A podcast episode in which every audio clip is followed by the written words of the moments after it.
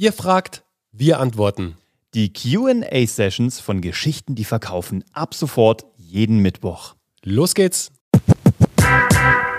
Der Markus muss gerade, der schreibt uns gerade, du veranstaltest seit vielen Jahren Fotoworkshops. Während Covid hast du natürlich nichts machen können, klar. Das möchtest du neu durchstarten und zu einer Art Jochen Schweizer der Fotoworkshops werden. Fotoauszeit.de. Wie cool ist das denn? Das ist auch ein cooles Bild. Also jetzt mal für intern. Du willst natürlich das nicht nach extern geben, aber jeder weiß sofort, was du machen willst. Fotolight Painting äh, im Ballett und andere Veranstaltungen, die es so noch nicht gibt, an besonderen Orten mit tollem Drumherum. Wie werde ich im Meer der vielen Workshop-Anbieter sichtbar? Ähm, du musst eine eigene Longform starten. Du brauchst etwas, wo du Menschen versammelst. Du musst äh, gucken, dass du dich positionierst als der, an dem man denkt, sozusagen wie bei Jochen Schweizer, an dem man denkt, wenn es um Fotoworkshops geht. Und wie machst du das? Eine tolle Zielgruppe, wie man die erreicht, ist ein Podcast. Das haben schon viele andere, auch Calvin Hollywood, der natürlich darüber kam, der erst mit einem YouTube-Kanal, dann über einen Podcast hatte die Leute da reingezogen.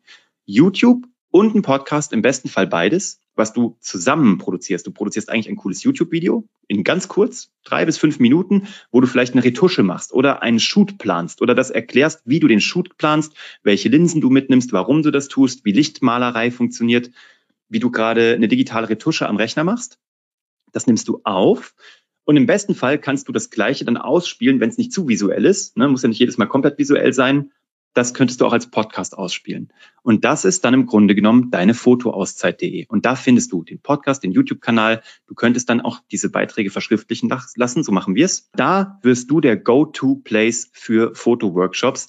Ähm, aber mit kurzen Snippets. Drei bis fünf Minuten. Man sagt dazu snackable Content, den ich mir auf dem Weg auf dem Klo, keine Ahnung, kurz angucken kann oder auf dem Weg zum Einkaufen und mir das Gefühl habe, der Markus, cooler Typ, bei dem würde ich super gerne einfach mal einen Workshop buchen.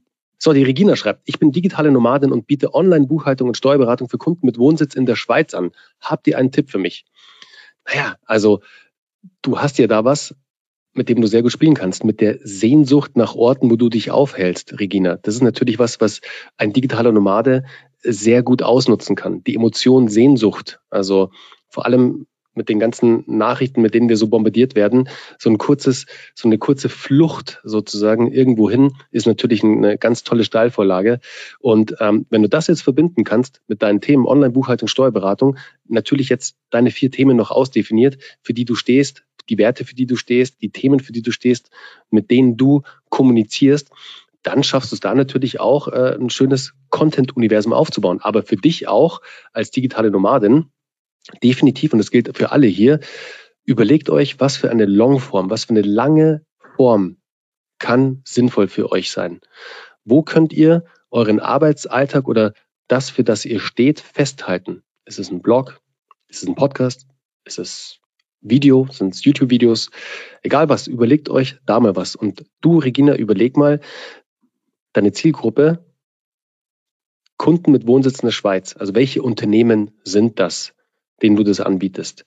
Also da die Zielgruppe nochmal genau anschauen und dann überlegen, mit welchen Themen erreiche ich diese Menschen, wie kann ich das Thema digitales Nomadentum damit einfließen lassen, um daraus einen richtig guten Content-Fluss zu erstellen. Das wäre mein Tipp. Die Sarah fragt, kann ich einen Verband, eine Bildungseinrichtung als Protagonist aufbauen? Macht es Sinn, hier die Story zu teilen, einmal auf die Familien-Elternteile und einmal um potenzielle Mitarbeiter anzusprechen?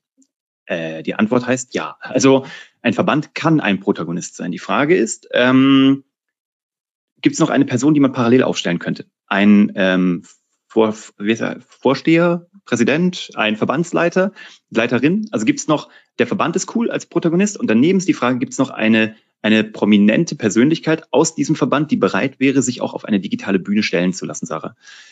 Ähm, dann hättest du das Beste aus zwei Welten. Weil dann könntest du sozusagen einen Kopf haben und den Verband sozusagen auch als Protagonist aufbauen, der auch eine ganz klasse Mission hat für die, Mitte, also für die, für die Mitglieder. Ähm, dann hättest du das sozusagen aber auch noch personifiziert. Eine Person, die du wirklich auf Bühnen, digitale, aber auch echte Bühnen stellen kannst. Ähm, und es wird ja auch einen Grund haben, warum diese Person dort arbeitet und diese Funktion übernimmt. Und macht es dann Sinn, hier die Story zu teilen. Ja, und zwar, du teilst sie nicht, sondern du hast halt zwei verschiedene Geschichten. Im Grunde einmal für die Familien- und Elternteile. Das ist das so äh, sozusagen, ähm, da richtet sich der Verband hin, die Verbandsarbeit. Und einmal ist es eine Story, ähm, wo du Mitarbeiter einsammelst, weil du ihnen eine große Geschichte gibst, der sie sich anschließen wollen. Wenn auch du die Welt zu einem besseren Ort machen möchtest und bei uns im Verband die Hilfe leisten möchtest, die wir unseren Mit äh, Mitgliedern geben, dann freuen wir, dich auf deine, freuen wir uns auf deine Bewerbung und ähm, würden dir gerne eine Community bieten, in der du wirklich einen Impact auf die Gesellschaft hast. Und das wäre natürlich eine super Geschichte. Ich weiß nicht genau, was euer Verband macht, aber gerade im Bereich Bildung kann ich mir das sehr gut vorstellen, ähm, weil einfach viele Menschen gerade auch aus einem Schulbetrieb rausgehen, weil viele Menschen aber auch in einen Schulbetrieb reingehen. Also hier in Bayern, an den Schulen von meinem Sohn, sind gerade super viele Menschen, die keine, auch keine Ausbildung haben als Pädagogen und trotzdem aber eingestellt werden, weil es einen solchen Mangel gibt, weil die aber wirklich einen Unterschied machen wollen und weil die auch gut sind zwischenmenschlich und fachlich werden die gut gemacht. Ich glaube, dass ein guter Zeitpunkt ist, um jetzt Mitarbeiter im Bildungsbereich anzusprechen und das könnt ihr mit zwei verschiedenen Stories hervorragend tun. Das war die heutige QA-Session bei Geschichten, die verkaufen. Wenn auch du eine Frage hast, schreib uns gerne deine Frage an office.kuvg.de und wir machen eine Folge darüber.